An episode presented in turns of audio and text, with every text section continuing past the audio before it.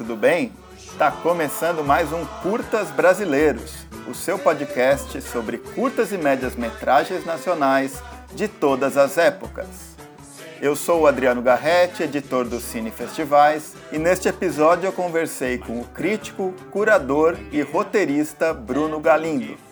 O Bruno escolheu três filmes para nossa conversa. Gurufim na Mangueira, dirigido por Dandara no ano 2000, Essência Floral, realizado por Castiel Vitorino Brasileiro em 2016, e Ponte sobre Abismos, de 2017, assinado por Aline Mota. Antes de deixá-los com a nossa conversa, eu lembro que os três filmes sobre os quais debatemos aqui neste episódio estão disponíveis online. Os links, assim como as demais referências que citamos aqui, podem ser encontrados na aba Podcasts, no site do Cine Festivais que eu vinha de chorar.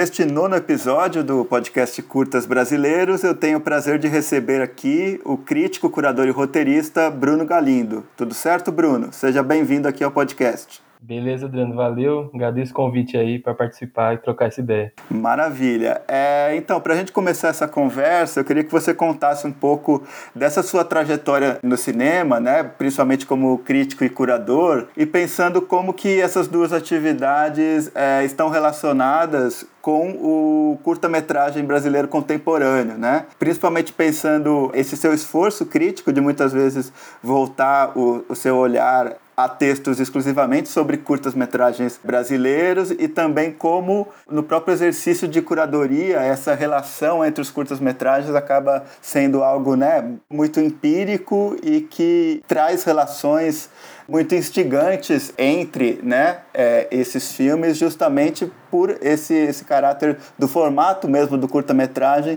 que muitas vezes pede né, que ele seja exibido em conjunto com outros filmes, e acredito que isso potencialize uma certa relação e um certo pensamento relacional entre esses filmes, né?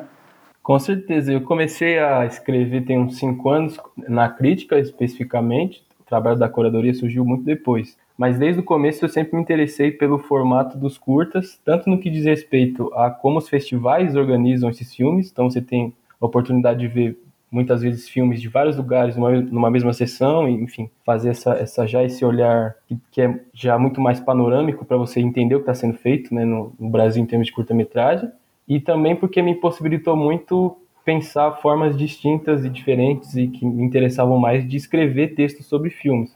Eu acho que o curta nesse sentido, não carrega só uma inventividade com relação ao próprio formato de fazer filme em si, mas também permite que quem vai escrever sobre esses filmes crie outros lugares. Às vezes você escreve sobre dois filmes juntos. A gente fez é, alguns desses textos e coberturas do Cine Festivais, você e eu também, é, comparando filmes, né, às vezes, enfim, comparações que não dizem respeito só se o filme é bom ou ruim, um ou outro, mas comparações de proposição, de né, temática, de, de escolhas estéticas e tal.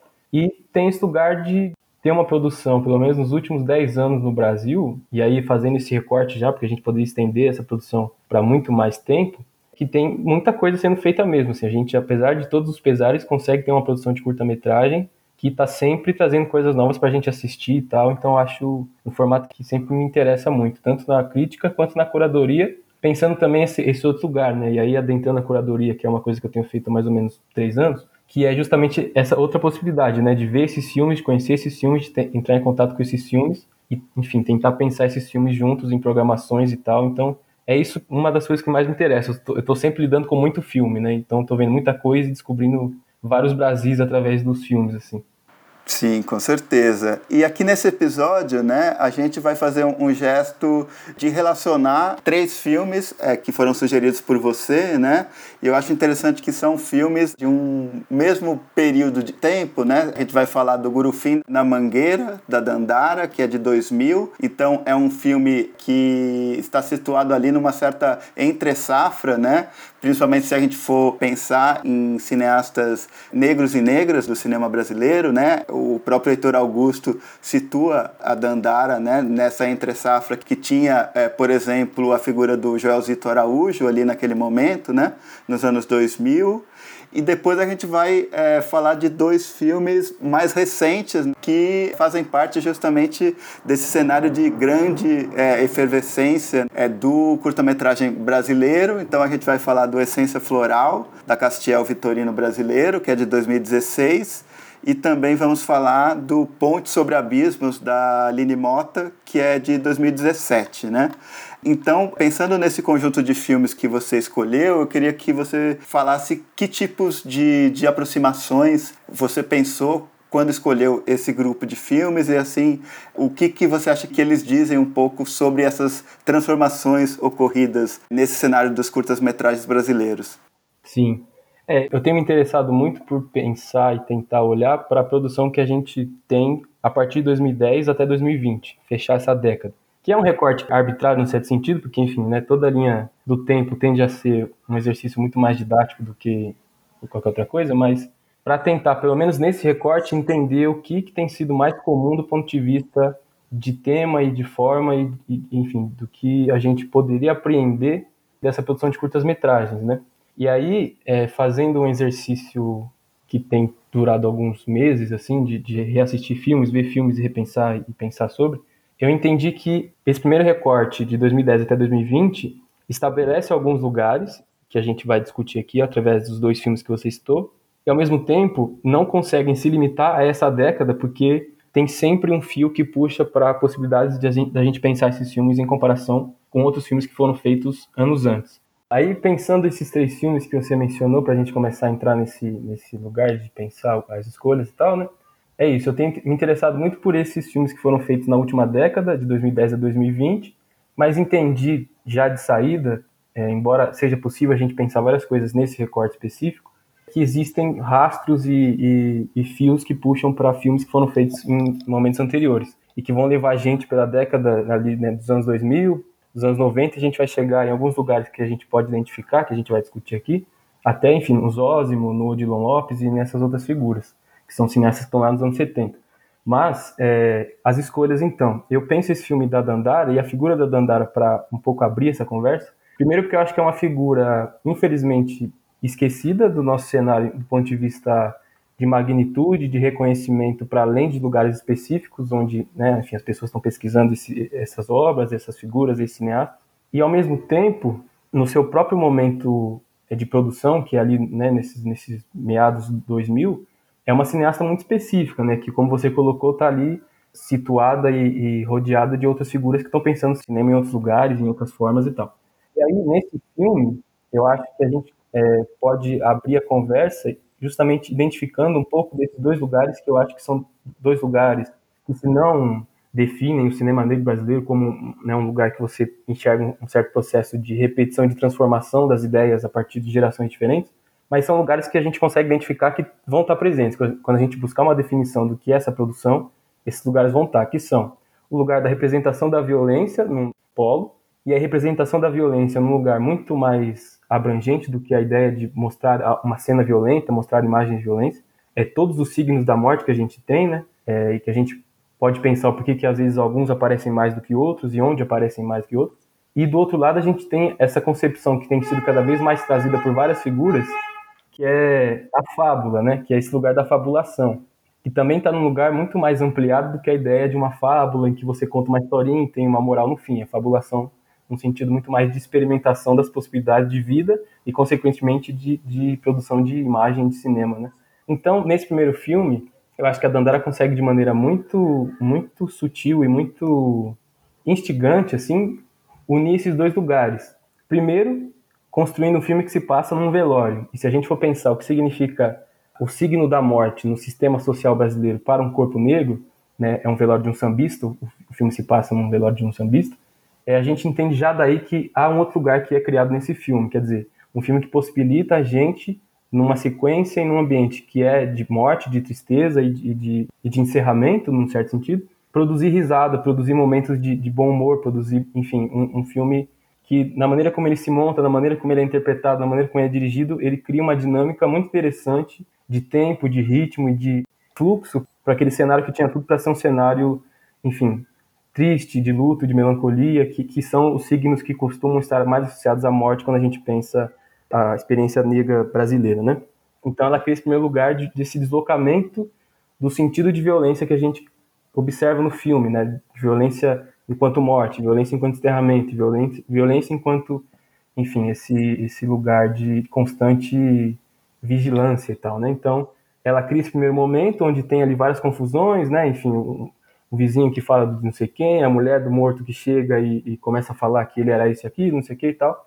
E a gente vai caminhar para um segundo momento que é esse da, da fábula, que a gente pode conversar um pouco melhor depois, onde ela extrapola completamente os limites da, da morte no real e passa a especular essa morte no campo espiritual, sensorial, enfim, né, de, de quase mitológico, assim, no, nesse filme. E esse último trecho, né, em relação ao filme da Dandara, puxa a gente por essa linha que vai levar tanto ao ponto sobre abismos da Aline, quanto ao Essência Floral da Castiel, de formas completamente diferentes, mas que pegam essa, esse DNA né, da fábula e constroem nos seus filmes possibilidades para que isso se revele como cinema, e sobretudo como cinema de curta-metragem. No caso de Essência Floral, Castiel constrói essa linha que, basicamente, em seis minutos, ela parte da, do corpo né, presente, físico ali é, na nossa frente concreta, e numa mise-en-scène que não tem corte direto, os movimentos começam a traduzir para a gente que aquele corpo concreto físico se transformará na própria essência floral que o filme convoca, né? O corpo de Castiel vai se transformando na, na, nessa essência floral, que é, enfim, basicamente um, um incenso que, que é usado para né, limpar a casa, para renovar as energias, etc. E tal. Então, há essa transição né, desse corpo que, se não deixa de ser corpo, deixa de, é, é, passa a ser um elemento muito mais mágico, muito mais em sublimação da carne, né, nesse movimento de sublimação da carne e do corpo, para justamente elevar esse corpo a um outro lugar completamente é, distinto e, e, acima do também do que a gente vai chamar de real, né? E por fim, o filme da Aline, eu acho que está nesse lugar de fabular a memória e fabular a história, né? Que se conta a partir do momento em que a Aline começa a revelar e dar, dar a ver é, identidades e processos que dizem respeito a mulheres da família dela, mulheres né, negras da família dela, que atravessaram processos de sintomas coloniais e, e, racistas muito, muito comuns à geração dessas mulheres. Né? Então, através do uso da câmera como um elemento que registra mais do que a imagem, né? há movimentos dentro das imagens, então ela usa os lençóis, usa fotos grandes das, das, dessas mulheres e coloca em determinados espaços dessa forma construindo esse lugar que, se não é de completa reconstituição da existência das mulher, dessas mulheres do ponto de vista físico, material e, e enfim, humano, né? De não, nós não estamos vendo as mulheres ali na nossa frente sendo filmadas e tal, mas ela consegue reconstituir essa, essa história, essa memória nesse lugar de fabulação, né? De construir essas figuras quase fantasmagóricas, no melhor sentido, né? Essas entidades que surgem durante o filme dela, é, revelando para a gente quem são essas mulheres da família e consequentemente recontando parte dos processos históricos que envolvem essas mulheres e tal. Então, é um pouco isso. Eu acho que é um filme que ginga entre violência e fabulação e constrói outros lugares para a ideia da morte através da fábula e dois filmes que, que elevam e que ampliam um pouco esses horizontes do que a gente está chamando de fabulação e tal, né? Então é um pouco por isso que eu escolhi esses filmes. Bacana, bacana. Então, vamos começar a falar mais detidamente sobre o, o Gurufim na Mangueira, né? Que é esse filme feito em 2000, né? Ele, ele foi feito com o, os recursos de um edital do Ministério da Cultura, né? Hoje falecido, é, e, e, feito em 35 milímetros, né? Então a gente está falando de, de, um, de uma outra época mesmo, né? E eu acho que é um filme que me evoca algumas é, possibilidades de leitura, algumas ideias centrais, né? Eu acho que um, uma dessas é, ideias seria a da comunidade, né? Como é um filme que começa já ali a gente está num, num, plano subjetivo adentra, adentrando a quadra da Mangueira e tem esse espaço de fora, que é esse espaço em que a, a imprensa, a, a fotógrafos, a jornalistas querendo entrar ou obter informações a respeito daquele velório, né? E a gente entra com a câmera junto com o Mosquito, que é o personagem do Silvio Guindani, e eu acho que já a partir desse primeiro momento o filme estabelece muito essa, essa noção, né, de, de comunidade, essa intimidade que deseja ter com aquelas pessoas, né? E acho que é um filme também que ele flana, né, entre esses espaços. É, ele tem, ele é passado basicamente em dois espaços, né, que é esse espaço mais físico, material, né, da quadra da Mangueira, em que se passa esse velório, e tem também esse espaço de uma maior fabulação, a gente podia chamar assim, que é esse espaço da mata, né, onde esse personagem do é feito pelo Ivo Meirelles, né, que é um personagem que é esse maestro, líder comunitário que faleceu, que ele tem conversas, né, com as pessoas próximas, né, com a mulher, com o Mosquito, que é esse, esse garoto muito próximo a ele, né, com a própria amante do personagem do Ivo Meirelles.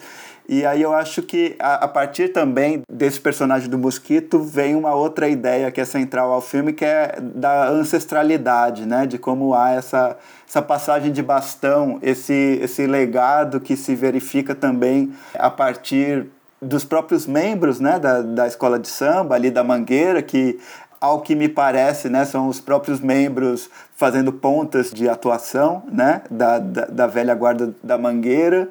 E eu acho que, que é um filme que vai lidar muito com, com essas duas ideias, com, com a ideia da, da ancestralidade e com a ideia da, da comunidade é, é, propriamente. E eu acho que, pensando né, no, no registro dele e também lembrando que a, a Dandara vem desse universo das artes visuais, né, ela é, não é apenas uma cineasta, é, é, ela também é cantora, ela fez parte dessa cena do teatro musical carioca também, né? E depois, né, desse filme trilhou um caminho muito mais associado às artes visuais do que a, ao cinema é, propriamente.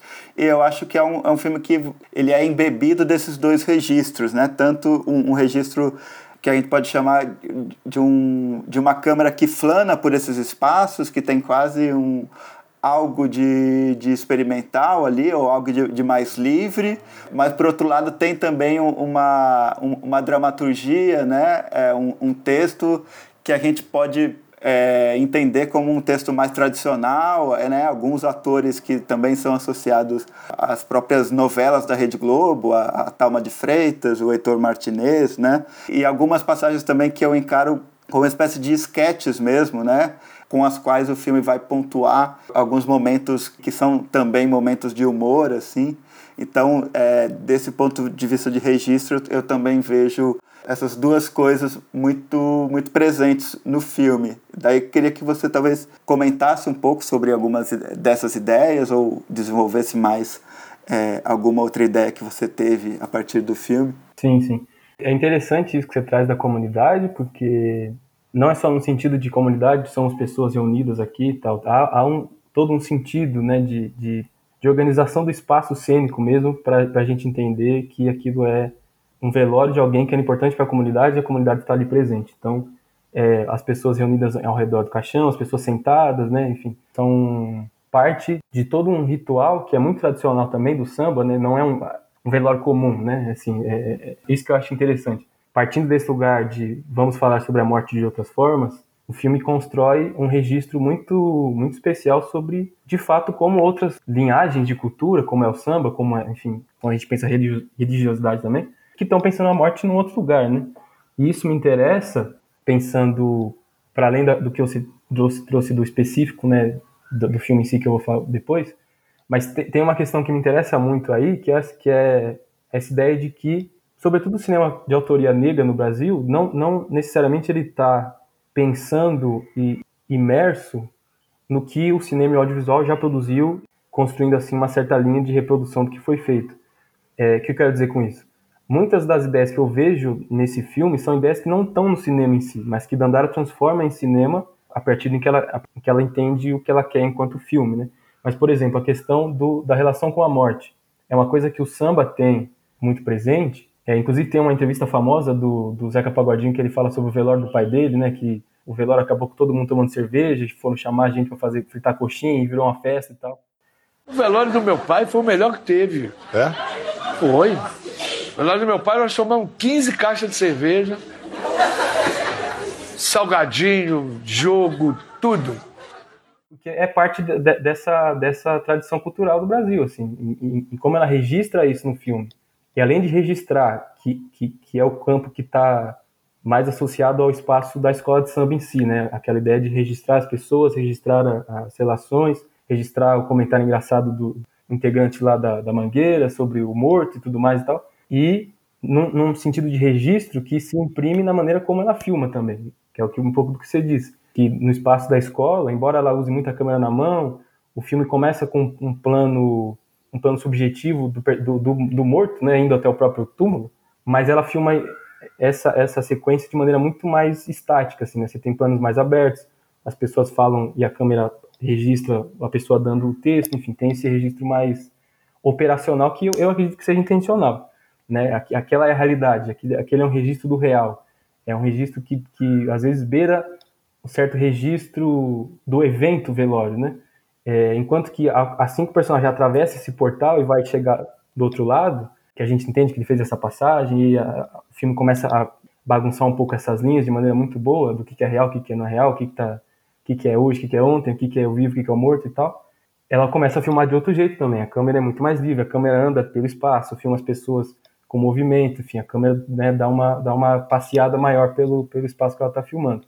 E pelos personagens também, né, enfim, a câmera se coloca mais dentro das relações, naquele aquele plano que ela faz do abraço do, Mosquito, né, com o Ivo, com o, o, o, defunto, que é um plano super íntimo dos dois se abraçando naquele momento ali, de, né, enfim, é isso, é o meu fim, agora é com você, aquela, aquela passagem, né, de, em vários sentidos, né, várias passagens ali. Então eu acho muito interessante como ela consegue concatenar nesse, nesse filme, primeiro essa capacidade do olhar mesmo sensível de perceber que ali há cinema, que naquele espaço que com certeza já existiu daquela forma, com o caixão ali, com aqueles adereços, com as pessoas vestindo a roupa da escola, com certeza já existiu antes daquele filme, né?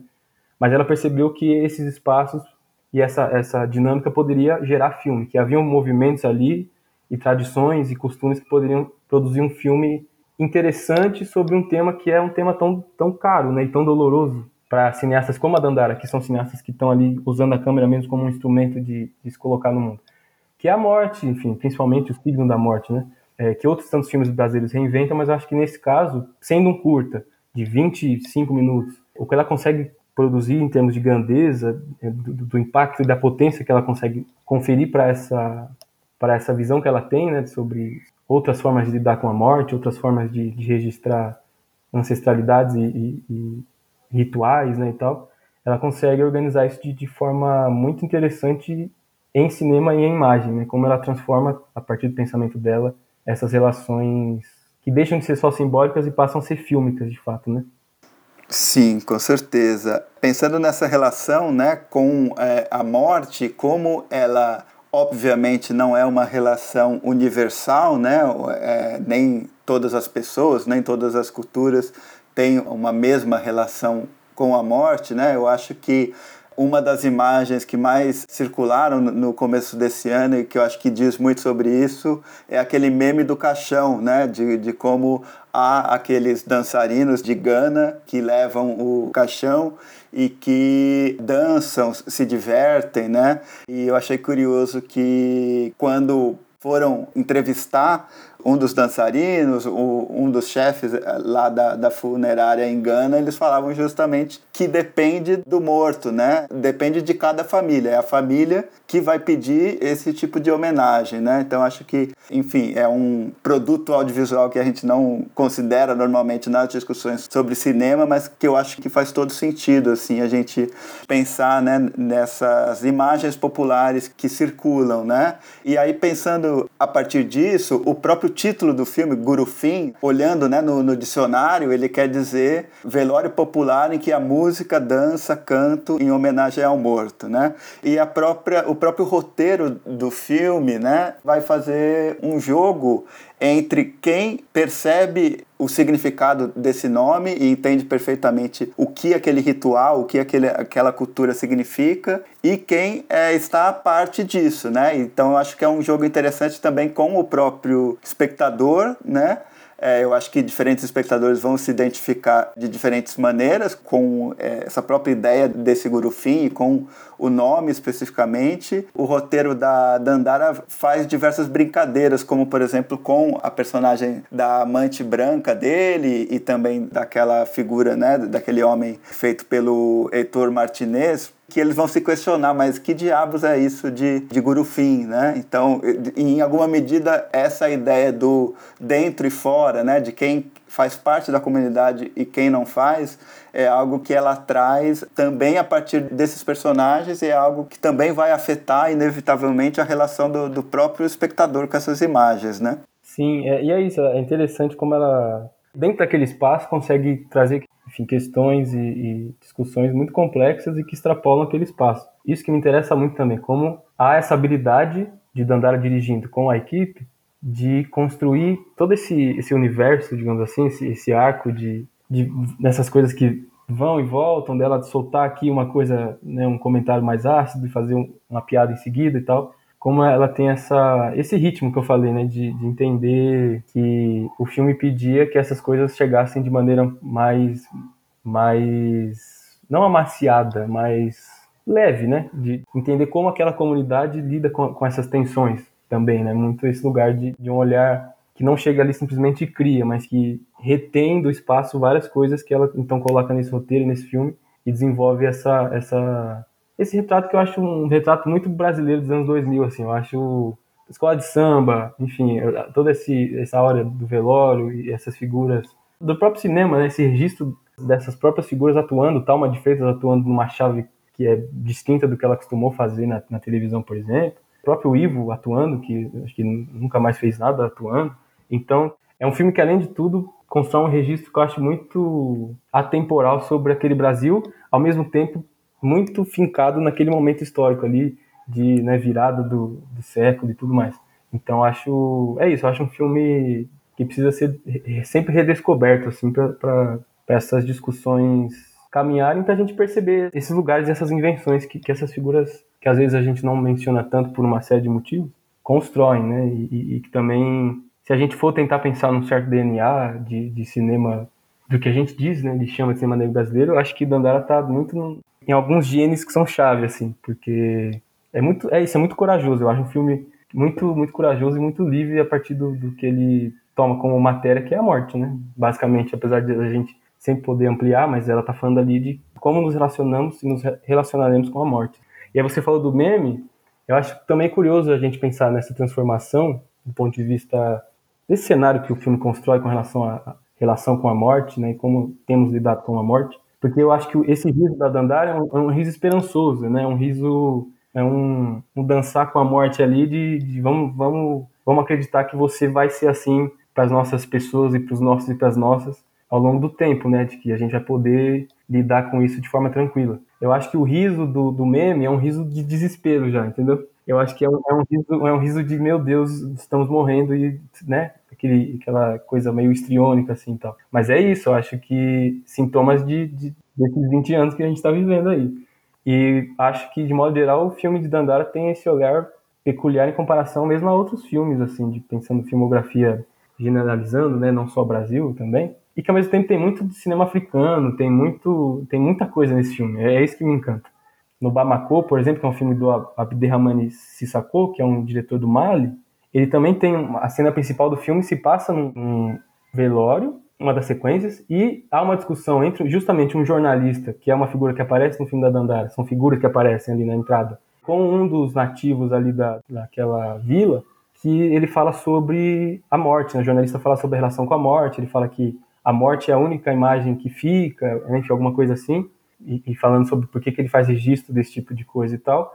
E na real, minto, tem essa conversa e depois eles vão para um casamento, na verdade. E ele debate justamente sobre a diferença entre filmar casamento, filmar morte e, e tal. E ele fala dessa relação com a morte, que a morte é sempre uma imagem muito definitiva, né? É, enquanto o outro personagem fala sobre sonhos que ele teve, justamente a ideia desse sonho, do cara que está fabulando, que está ali pensando o mundo através de outras referências que não a imagem concreta do registro ali do, que está acontecendo. Então tem muita referência nesse filme também que é isso, não, não, não nem sempre me parecem referências de alguém que foi lá, estudou, e sabe, essa referência calculada. Eu acho que é referência que vem de dentro mesmo. Assim. É ela pegar, não só ela, vários cineastas e vários cineastas constroem cinema a partir de lugares que não estão no cinema. Eu acho que esse filme faz muito isso, assim. E, enfim, eu acho um filme maravilhoso.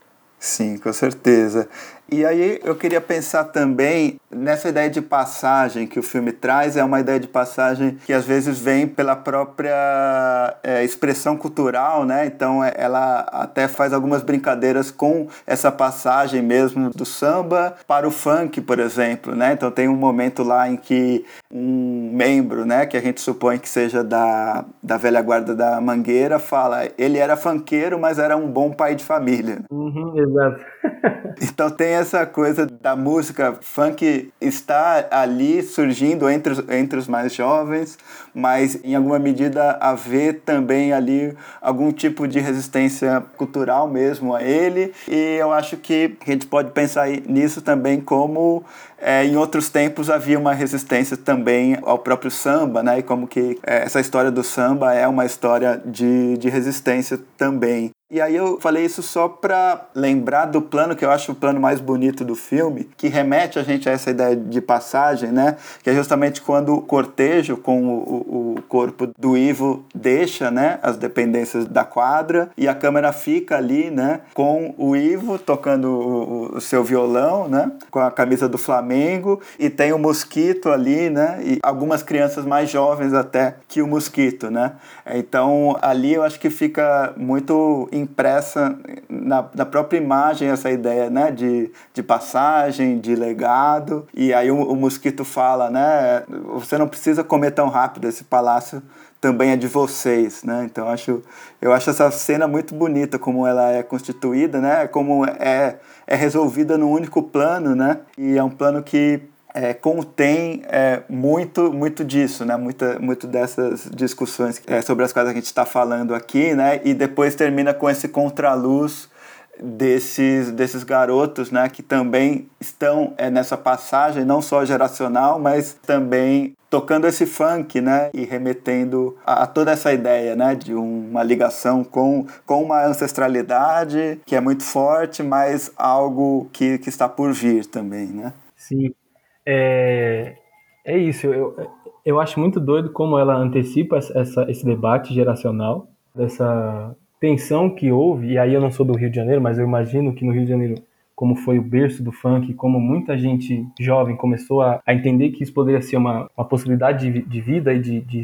né, de, se sustentar nessa fase dos anos 2000 no Rio de Janeiro, então com certeza esse conflito estava muito mais intenso ali. E como ela antecipa isso, naquele filme, quer dizer, o funk ainda teria grandes figuras a surgir depois né, do, do, do filme, depois dos anos 2000. Os anos 2000 é meio que o marco do que o negócio explode, né? E ela faz isso nesse lugar, né? De, de, de nos anos 2000 ela perceber que havia uma tensão que é dramatúrgica mesmo, assim, de, de, de, um conflito muito específico de pessoas que fazem parte dessas comunidades, tanto do funk quanto do samba, e muitos funkeiros, filhos de sambistas, enfim, tem várias, várias composições dessa dramaturgia para a gente pensar. Então é muito doido que ela, ela, ela, mencione isso nesse lugar. E essa cena final, é, pensando em filmes com samba, assim, tem um plano do Leon Hirschman no Nelson Cavaquinho, que é um plano antológico, né, do Nelson Cavaquinho falando e o menino atrás do, do telhado empinando pipa e tal, enfim, uma cena que, que é muito resume muito o Brasil, né, essa, essa, essa ideia né, de, uma, de uma sequência, de um plano que, que resume toda a ideia do filme e, consequentemente, resume tudo que está associado com o filme fora do filme, né? E aí tem esse lugar de as pessoas deixam aquele espaço, né, no cortejo que você menciona, e eles ficam ali tocando, é, e aí o, o, espaço que antes era esse espaço do real, né, do concreto, do, do pré-morte, pré-mortem, torna-se um lugar também mágico, né, porque ele está ali tocando aquela meio que aquela entidade do Ivo, junto com o seu sucessor, com seu com seu herê, tocando e transformando aquele espaço também num espaço mágico, assim, né, de transformação de sentido da sensação que você tem, né, naquele lugar. Assim que as pessoas deixam aquele lugar, deixa de ser naquela grande reunião, às vezes até um espetáculo com relação à morte daquela figura e passa a ser esse lugar de, de uma certa de uma certa fabulação e de uma certa magia do ponto de vista de construção da imagem que eu acho muito especial assim do ponto de vista mesmo de construção de alguém que entrou naquele espaço olhou para aquele lugar e falou aqui essa cena vai acontecer porque ela tem essa composição. É, a maneira como eles né, não olham para a câmera, como é um momento ali de intimidade dos dois, meio que a câmera vai aos poucos se, se não se retirando, respeitando aquele espaço, e a gente entende que aquelas duas figuras são meio que a, a ponte né, entre o, o fabulesco, o fantástico, enfim, o, o, o ancestral, né, nesse sentido, para resumir uma palavra que dentro da, das tradições negras é o que um pouco dá conta dessa ideia da magia e da, da, da fabulação, né? e ao mesmo tempo esse lugar absolutamente concreto, né? Se eu não me engano, o Ivo tá usando a camisa do Flamengo e o Mosquito usa a camisa do Brasil, eu não lembro exatamente a composição, mas eu sei que tem vários sentidos que Dandara vai dando ali nessas coisas pequenas, assim, por que, que o espírito usando a camisa do Flamengo, né? O outro menino usando a camisa do Brasil, o fato deles terem se encontrado antes. Quem que é essa figura do, do mosquito, com cabelo descolorido, que é um pouco espelhado na, na figura do Ivo, que também está no filme? Então é muito sutil, mas muito grandioso, assim, esse, essa sensibilidade com a qual ela constrói vários lugares é, particulares, assim, né? Tanto nesses temas mais gerais, que são violência barra morte e fábula, quanto é, a própria dimensão de como filmar a ancestralidade, né? É um filme que, se eu não me engano, por exemplo, não usa som de tambor, que é uma coisa que a gente vê muito no Brasil, nos últimos anos, assim, essa associação do rito do toque do tambor com é, sendo trilha para cenas em que se faz menção à ancestralidade e tal, e ela usa outras chaves, né? E ainda assim constrói um filme que eu acho que é filme muito à frente do seu tempo mesmo, assim, de como talvez hoje pessoas estejam começando a pensar esses signos em outras chaves que Dandara já pensou nesse, nesse curta que ela fez lá em 2000, né? Pois é.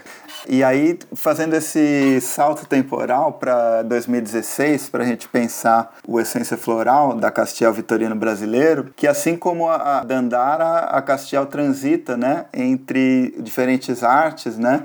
Ela se não me engano, faz faculdade de psicologia e é uma multiartista, assim, né? Que ocupa esse espaço tanto das artes visuais e de alguma maneira tem sido reivindicada pelo cinema mais recentemente, que eu acho que é um movimento que a gente tem visto ser feito mais recentemente em alguns momentos, né? É, eu acho que, que, tanto o caso da Castiel quanto o próprio caso da Aline, sobre a qual a gente vai falar ainda nesse episódio, é, são casos né, de, de artistas que não necessariamente estão situadas dentro desse universo do que a gente chama e restringe como o universo do cinema, mas que de alguma maneira adentram essas fronteiras e tem muito assim a trazer também a esse universo. E também é o caso do Noir Blue, por exemplo, da Ana P, né, que ela fez pensando como um certo vídeo diário, né? A, a área da atuação dela é principalmente a dança e a performance, e aí acabou sendo esse filme tão importante, né, dos últimos anos e que ajuda muito a, a trazer possibilidades novas para esse campo do cinema, né?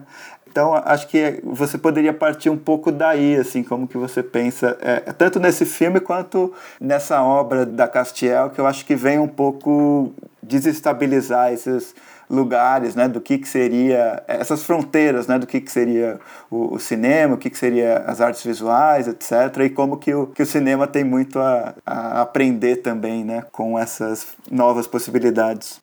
Sim, sim.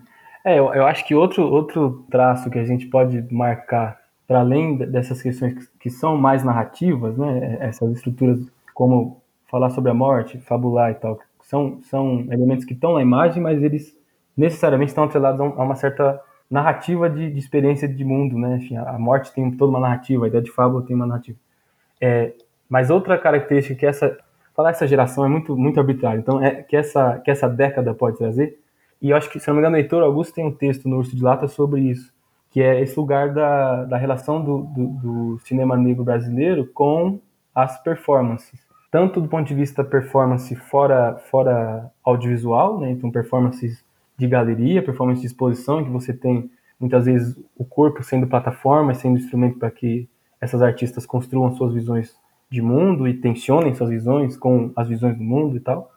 E é, é um, um proceder de construção estética que repleto das suas especificidades e que tem de fato trazido lugares de muita ampliação, não só do cinema enquanto forma em si, não só ah, um jeito de filmar que não, não, não, a gente não costumava ver, ou enfim, um jeito de construir uma determinada mise-en-scène como a gente não costumava ver, mas do outro lado, nós aqui também, que estamos consumindo e pensando cinema, a gente olhar para esses filmes e dizer, pera, mas isso aí também não é cinema?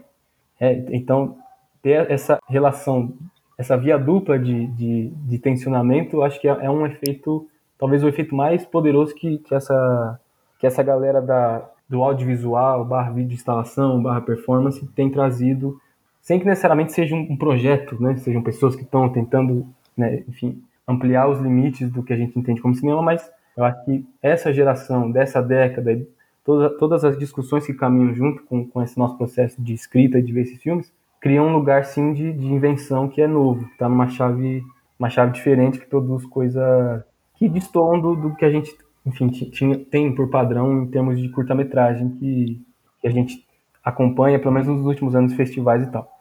No caso do Essência Floral, eu acho interessante, aí acho que vale mencionar também ele com outro filme, eu coloco ele pelos motivos que eu vou explicar, o, o, o Essência, mas tem um filme da Everlane Moraes, que ela dirigiu em Cuba, que chama La Santa Cena, que está num lugar parecido com o da Castiel que é esse lugar de você é, caminhar, e é falando sobre essência floral especificamente, sair desse lugar que é um lugar de um registro de uma pessoa que está ali na, na, frente da câmera, sendo ela, né? Você tem um registro objetivo da lente para aquela pessoa, e à medida que os minutos do filme vão se desenvolvendo, a gente entende o que, que é essa, essa evocação da essência floral que o filme traz, né? Que a gente não sabe exatamente que, que vai ser, alguém vai passar com a essência, alguém vai, vai fazer alguma coisa nesse espaço, como é que isso vai se se organizar na, dentro do plano. E a gente começa a entender que, na verdade, a própria Castiel vai se transformar na essência floral que o filme evoca, né? Que é, como eu falei, esse objeto usado por muitas tradições religiosas e, e espirituais negras e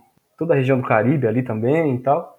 Que, enfim, são essas folhas que você queima com, né, um, fazer uma, uma defumação na sua casa e tal. E, e é esse quase esse amuleto de proteção também, né? Esse amuleto de enfrentamento dos, dos males que rondam o mundo, o mundo que, que nós vivemos e tal. E o registro de Castiel nesse lugar é, é o registro da experiência de vida que ela tem, naturalmente, também de construção desse conhecimento que ela traz da psicologia, que é muito presente nos vídeos dela, né? E que, que justamente começa a forçar as fronteiras das narrativas de cinema e sobre cinema, né? Que a gente produz aqui do lado de fora. E eu acho interessante porque a, a, princípio, quando você vê a primeira vez, pode ser que o filme seja simples demais, assim, né? É um, um plano de seis minutos, um plano sem corte, plano sem, um, enfim, plano sequência seis minutos, não deixa de ser um plano sequência porque tem né, transformações ocorrendo dentro do plano. E que em seis minutos constrói essa absoluta trajetória de sublimação, de sair de um, de um lugar que é a imagem concreta dada que você vê, para a construção de, dessa imagem quase, enfim, mitológica ou, ou registro dessa identidade que se forma quando Castiel se transforma na própria essência floral, né? Eu acho que é um movimento que muitos filmes tentam fazer com um aporte de estrutura de curta-metragem, né? Enfim, filmes que têm ali o seu dinheiro, que tem a sua, a sua equipe, que tem sua, as suas lentes, as suas câmeras, mas que às vezes não encontram soluções tão criativas e tão disruptivas quanto que Castiel encontra fazendo esse filme, que é um filme super simples, assim.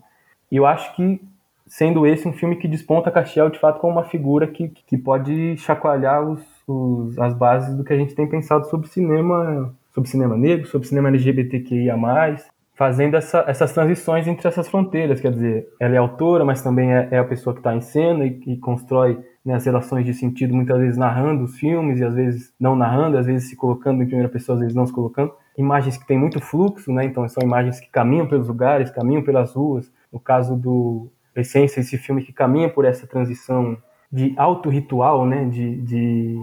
Eu, eu encontrei um, um, texto através do, da Kênia Freitas, que é um texto que fala muito sobre isso, assim, né? Como muitos grupos que são violentados e, marginalizados pela sociedade hegemônica passam ao longo da história a criar determinados rituais e determinados elementos de comunidade mesmo, como tática de sobrevivência, né? Assim, então também tem muito esse lugar, que é um lugar que a J. Mombassa também aponta muito, que é a capacidade de caminhar pelos terrenos inóspitos e, e esse sentido de sermos nossas próprias entidades, nossas próprias forças de proteção e tudo mais, né? Esses lugares que se cruzam o tempo todo entre o que está no chão e o que está no ar, né? Entre o que é terra e o que é o que é sublimação de, de sentidos muito diretos e objetivos sobre filme. Então eu acho que é uma contribuição não só da Castiel enquanto artista, ela, mas também dessa, dessa leva de artistas que tem trazido a videoinstalação, tem trazido a, a performance é, das imagens e dos corpos nas imagens e, e tal,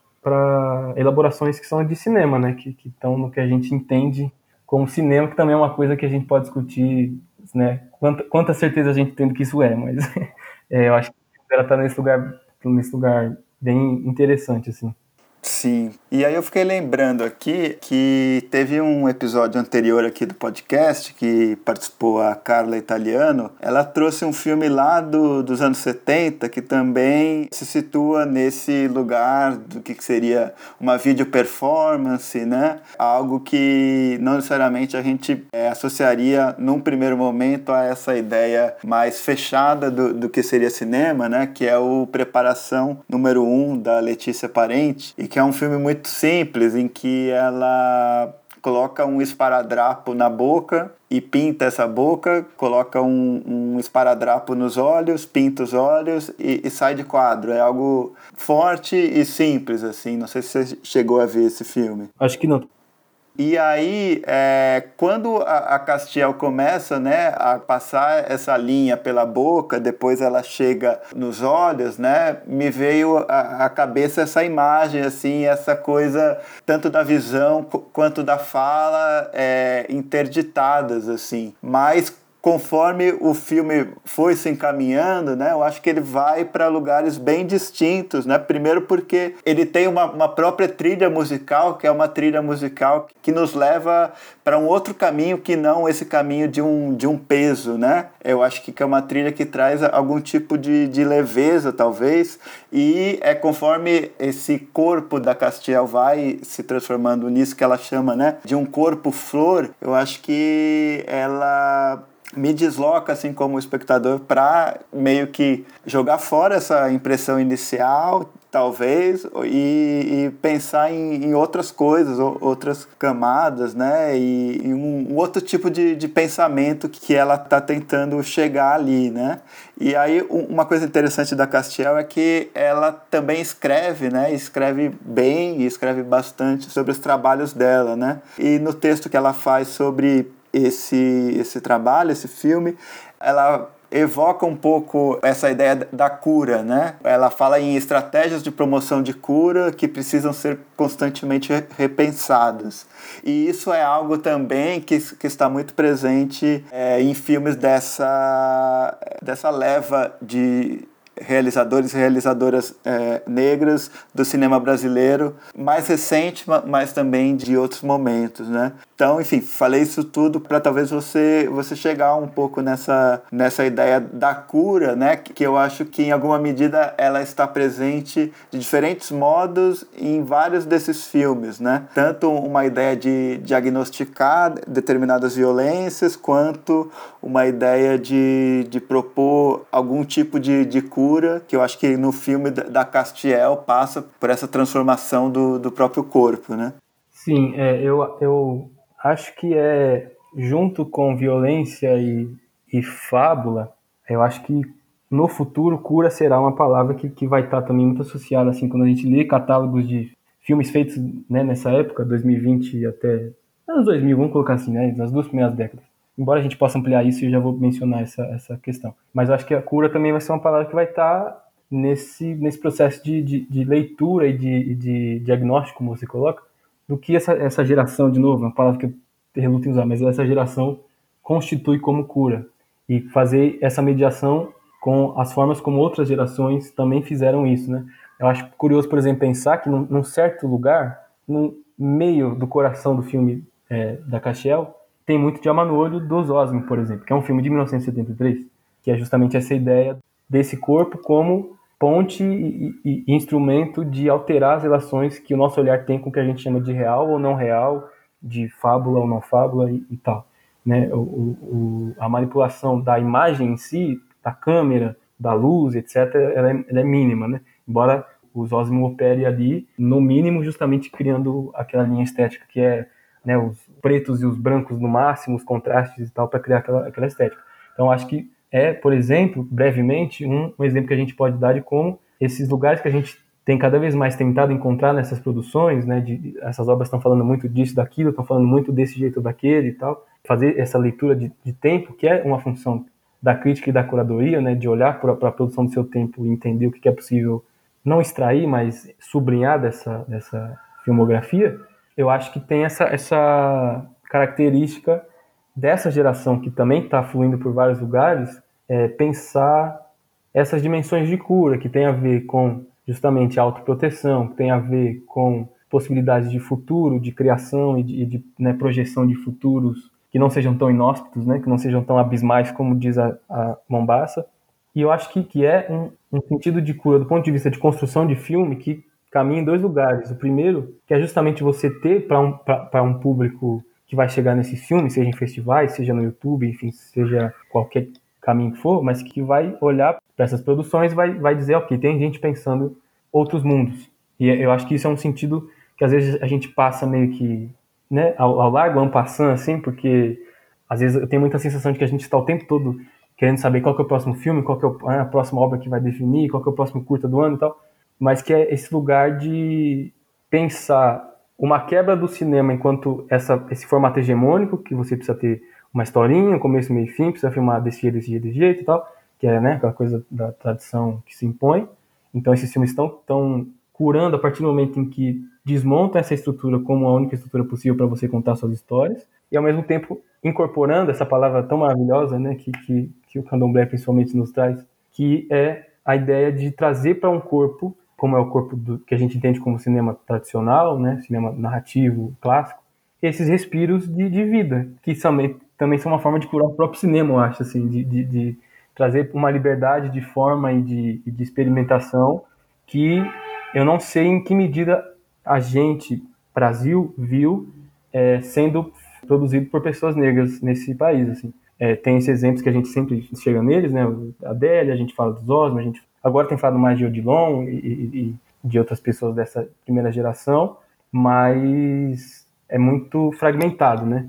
E também uma outra característica que transforma esses filmes em filmes que, que merecem a menção aqui, que acho que movimentam coisas, que é justamente essa transformação significativa da gente ter uma coletânea de filmes que é, ainda tem seus problemas de preservação, conservação, permanência e tal, mas que em termos de continuidade, da gente entender o que foi feito, por pessoas negras em 2001, 2002, 2013 e tal, a gente tem muito mais condição de, de acessar esse material para mídia digital e tudo mais, né? Então acho que não é pouca a transformação que a gente tem visto. Acho que figuras como Castiel, como Aline, que a gente vai comentar daqui a pouco, vão criar um lugar que, se não tão paradigmático quanto dessas figuras pioneiras, vai fazer com que muitas gerações próximas pensem em cinema de outra forma. Sim, com certeza. E aí, a partir disso, é, eu acho que a gente pode falar sobre o filme da Aline, né? Ponte sobre Abismos, que ele foi feito a princípio como uma videoinstalação, né? Que é uma videoinstalação feita para ser assistida em três telas, é, numa galeria, né? E ele circulou nesse universo do cinema e está aí disponível no, no Vimeo para ser assistido como esse filme dividido nessas três telas, né? E, e, é uma pesquisa que ela realizou tanto né, é, aqui no Brasil, quanto em Portugal, quanto em Serra Leoa. Né? É um filme muito familiar, pesquisando arquivos públicos e, e privados, é, tentando propor uma contranarrativa né, a respeito da própria formação da família dela e, inevitavelmente, é, isso se amplia um pouco para algo que diz respeito também é, a outras famílias, a outras pessoas. É, e aí, pensando nisso, você usou aí é, nessa última fala a, a, palavra fragmentação, né? Que eu acho que é uma palavra muito usada quando se pensa nessa produção do que se chama do cinema negro brasileiro, né? O própria, a própria retrospectiva feita pelo Heitor Augusto lá em 2018, no Fest Curtas BH, chamava Capítulos de uma História Fragmentada, né? E, e eu acho que em alguma medida essa ideia da fragmentação e essa fragmentação associada à diáspora africana, ela aparece de diferentes maneiras em, em muitos filmes, né? É, tanto mais recentes é, quanto, quanto mais antigos. Assim, penso, por exemplo, no modo como a Safira Moreira filma aquela fotografia que dá início ao Travessia, né? E de alguma maneira está ali uma ideia de, de filmar fragmentos e que é uma ideia que tem tudo a ver com esse gesto do, do filme dela, que é justamente de recuperar essa fotografia que num primeiro momento dizia respeito apenas ao, à, família branca que, que aparece na, na, naquela foto, né, ao, ao, bebê branco, e como a partir desses fragmentos ela vai juntá-los e fazer com que ele leve o, o filme para outros rumos, para outros caminhos, pensando justamente nesse início, que é um início da fragmentação diaspórica. E aí, pensando nessa ideia da fragmentação, acho que acho que ela cabe bem ao Ponte, ao Ponte sobre Abismo, porque é um filme que ele é dividido formalmente nessas três telas, né? E também é um filme que está tentando juntar um pouco também a, a história dessa família e, e, tentando ir contra, né, um certo apagamento ou pior do que apagamento, uma certa narrativa mentirosa que muitas vezes é, se impõe, né? É, então acho que talvez você poderia começar falando sobre o ponte sobre abismos a partir dessa ideia da, da fragmentação. Sim. É, eu acho interessante a gente pensar isso, porque é uma palavra que vai a gente vai poder encaixar em várias, várias estruturas que vão explicar essa fragmentação, que acho que é importante a gente localizar essa, essa fragmentação e aí a gente vai para como isso se revela no filme da, da Aline. Então, a gente tem um problema de conservação, né? Enfim, muitos filmes como foi o caso do processo de curadoria que o Heitor fez para o Fast Curtas. Muitos filmes não existem, né? você não tem indícios desses filmes.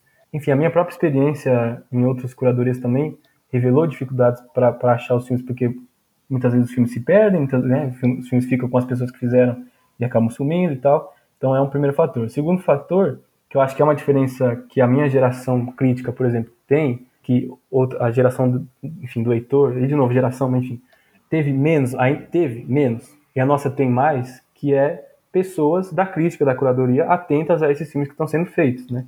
Acho que a, existe uma salvaguarda a esses filmes, como esses filmes que a gente está comentando aqui, e principalmente filmes que surgem ali, enfim, virada do, do, do, dos anos 2000, que a gente começa a ter mais condição de preservar esses filmes feitos né, por, por, pessoas negras de, do país todo e tal, mas hoje a gente tem, enfim, mais pessoas que estão têm condições de, de sinalizar isso. Dito isso, o filme da Aline trabalha nessa fragmentação, que é uma fragmentação justamente própria da diáspora negra no, no mundo, né, mas no Brasil principalmente, justamente por essa, por essa ausência crônica de documentos, de matéria, né, materialidade histórica. Então ela incorpora isso no filme, que me chamou a atenção de cara já foi uma coisa muito simples, que é justamente usar as três telas. E eu cheguei no filme muito como um filme, eu, eu não estava muito na cabeça que era uma videoinstalação, eu cheguei nele, vou ver um filme e de repente tem três telas e eu já fiquei tipo, eita, ok, lugar diferente. E interessante, né? Eu posso montar o filme, enfim, eu posso ter essa liberdade dentro do próprio filme de, de, de escolher as imagens e tal. Eu acho isso muito, muito interessante. Inclusive lembra uma, uma instalação do John Aconfrá, que é um cineasta ganês, britânico, se não me engano, acho que essa é a ascendência dele, que chama Vertigo Sea, e que é curioso, porque no, no, no Google aparece como filme também e às vezes aparece como vídeo instalação, para a gente pontuar que também essa conversa é uma conversa que não está só no Brasil, né? E ele também faz uso de três telas e, e, enfim, vai organizando essa narrativa a partir desse, desse início de fragmentação, né?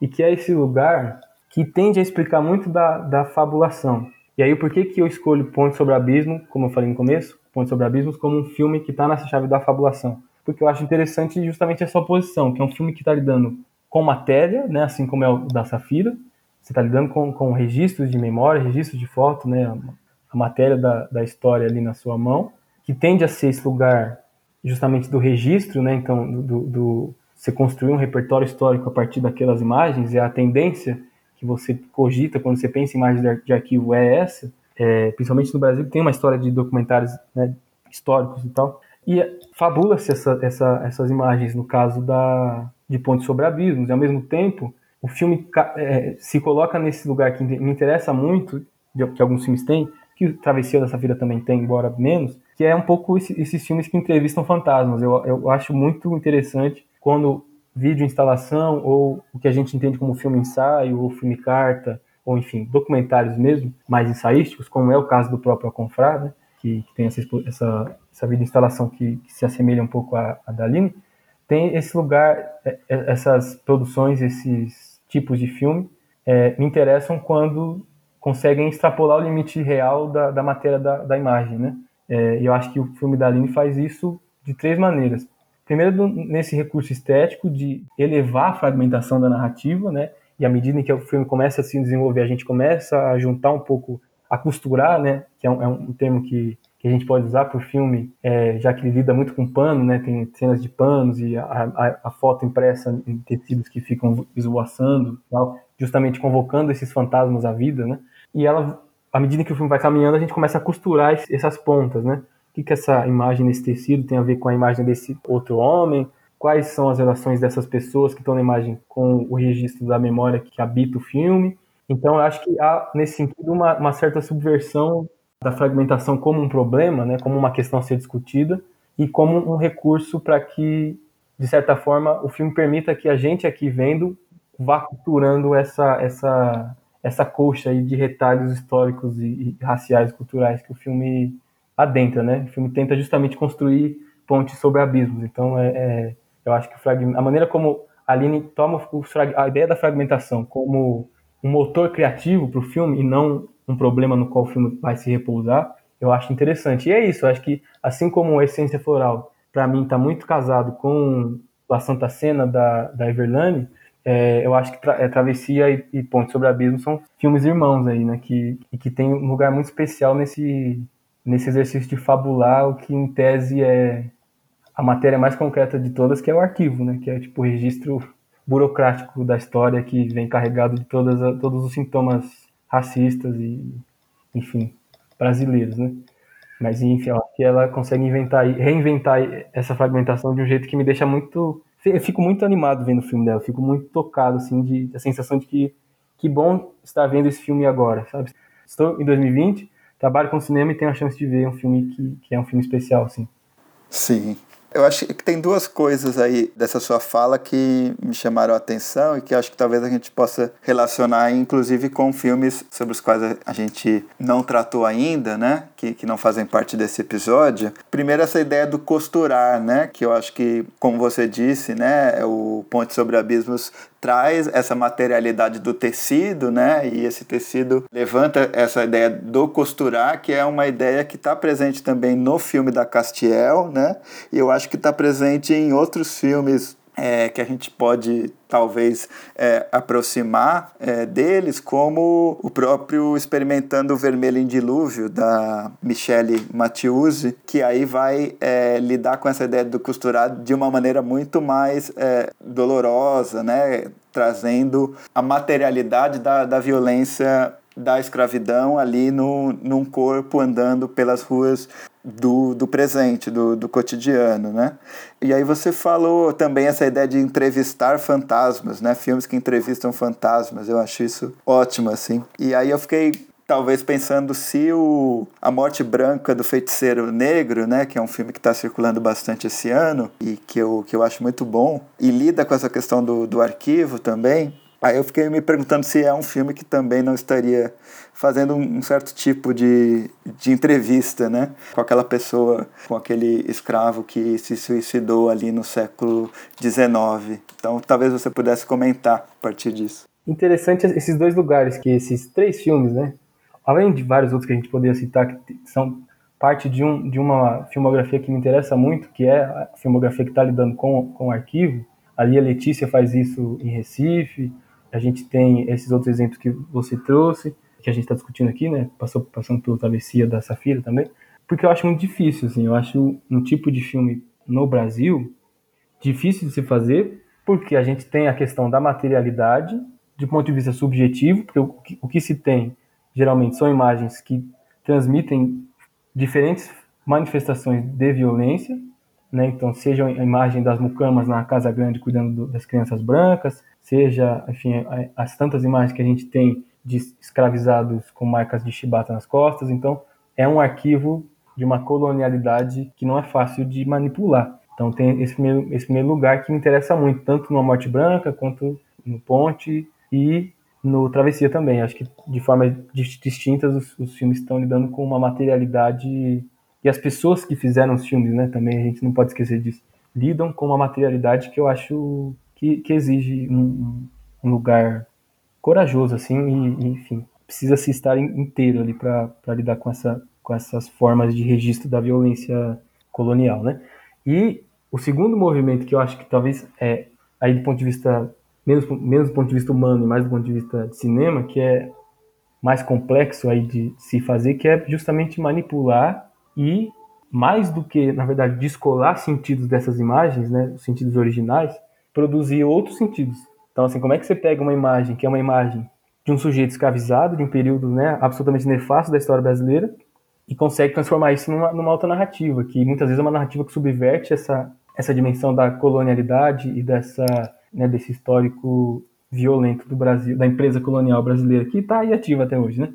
Então eu acho, mesmo assim, um tipo de filme muito difícil de fazer, muito mais difícil de fazer do que as pessoas pensam, talvez. Porque a gente está muito acostumado e tem uma tradição no Brasil, e aí você sabe, Adriano, como eu tenho uma série de ressalvas a essa tradição, que são os filmes de memória, que geralmente são filmes de memória de, enfim, de pessoas que têm memória porque tiveram acesso a mecanismos que podem registrar memória, né? A gente está falando de uma classe média descansada, como diz a Kenneth Freitas, e esse termo é maravilhoso, que registrou, né, a sua, sua própria, sua, enfim, sua própria vida de maneira muito fácil, porque tinha dinheiro para comprar câmera e tal. Então, é, não, não tô aqui jogando todos os filmes nesse mesmo, nesse mesmo saco, né, obviamente, mas há muitos filmes que trabalham com a ideia de arquivo de memória num lugar muito pacificado, né, para minha experiência de vida, e porque eu entendo que deva ser uma relação, ou que possa ser uma relação é, de tensionamento com, com uma história que não é tão bonita assim, né. A Cinemateca, inclusive, né, tá aí ó, o Léo, tem um acervo né, infinito, assim, de, de filmes caseiros,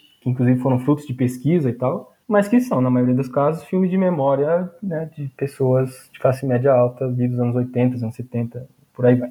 Então, acho um, uma operação de, de, de filme muito complexa que esses filmes operam.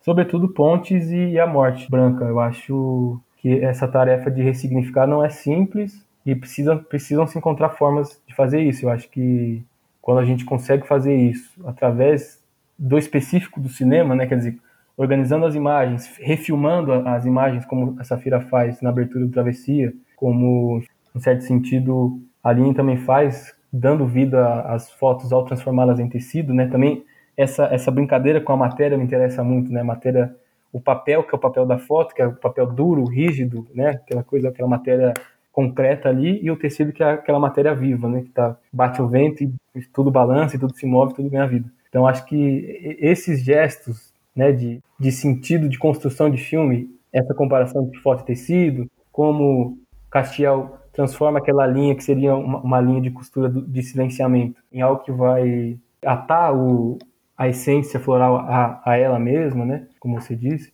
É, e você falou da, do filme da Musa, que também tem a questão da máscara, né? A máscara da, que ela usa, que é uma, era uma máscara utilizada na época, que é uma, uma, máscara que aparece no filme costurada, a boca dela, né? Que é, se eu não me engano, uma gravura que tem da Anastácia, né, que tem aquela imagem famosa que ela tem os olhos verdes, mas tem uma máscara na boca.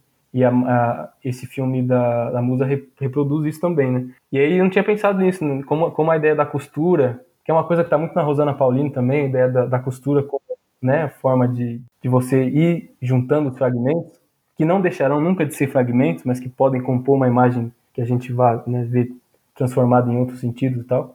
Então, enfim, eu acho, acho que é um tipo de filme muito especial, assim, e sempre fico feliz quando as pessoas conseguem proceder de jeitos instigantes nesse, nesse formato. Sim. Bom, é, então a gente chega né, a esse momento final aqui da nossa conversa, que eu chamo de dicas curtas, né, que é justamente esse momento em que eu peço para o convidado é, de cada episódio indicar algum curta-metragem é, ou algum média-metragem de qualquer época brasileiro, né, que esteja disponível e que, enfim, tenha relação ou não com a nossa conversa aqui.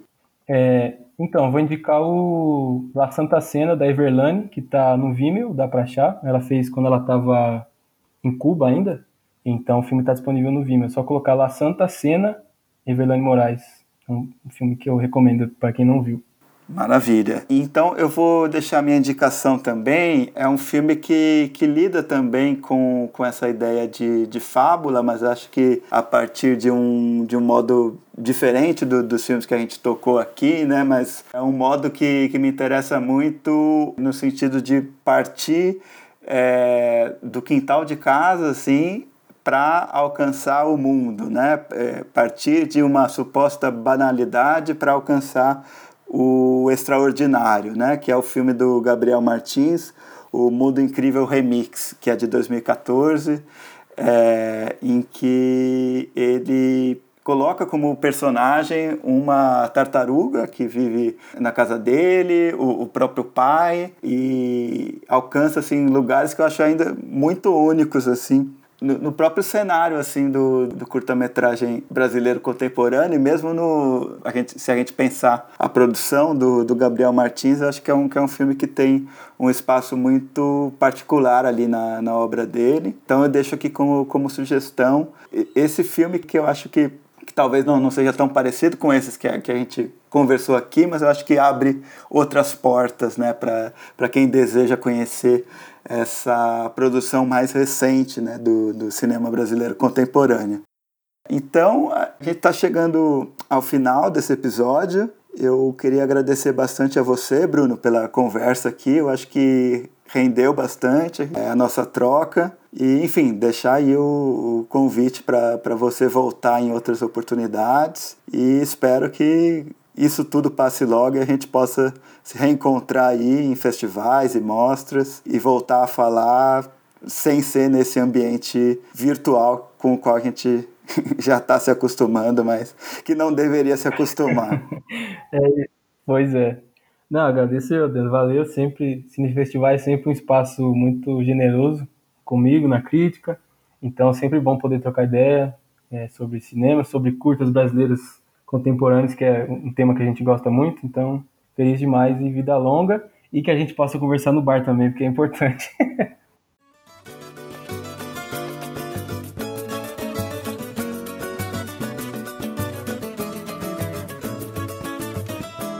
Aurora, ninguém mais chora por mim, mas chora por mim é coisa do ao orvalho cair, vou lembrar daquele meu pressentimento de outrora e agora, nesse momento, o meu tamborim silenciou uma lágrima triste se petrificou dentro do peito de alguém que jamais chorou. Uma lágrima triste alguém que jamais chorou. Nem lembrança, nem saudade. Nostalgia da modernidade. O enredo atravessou, mas o samba no calor, semeando a liberdade.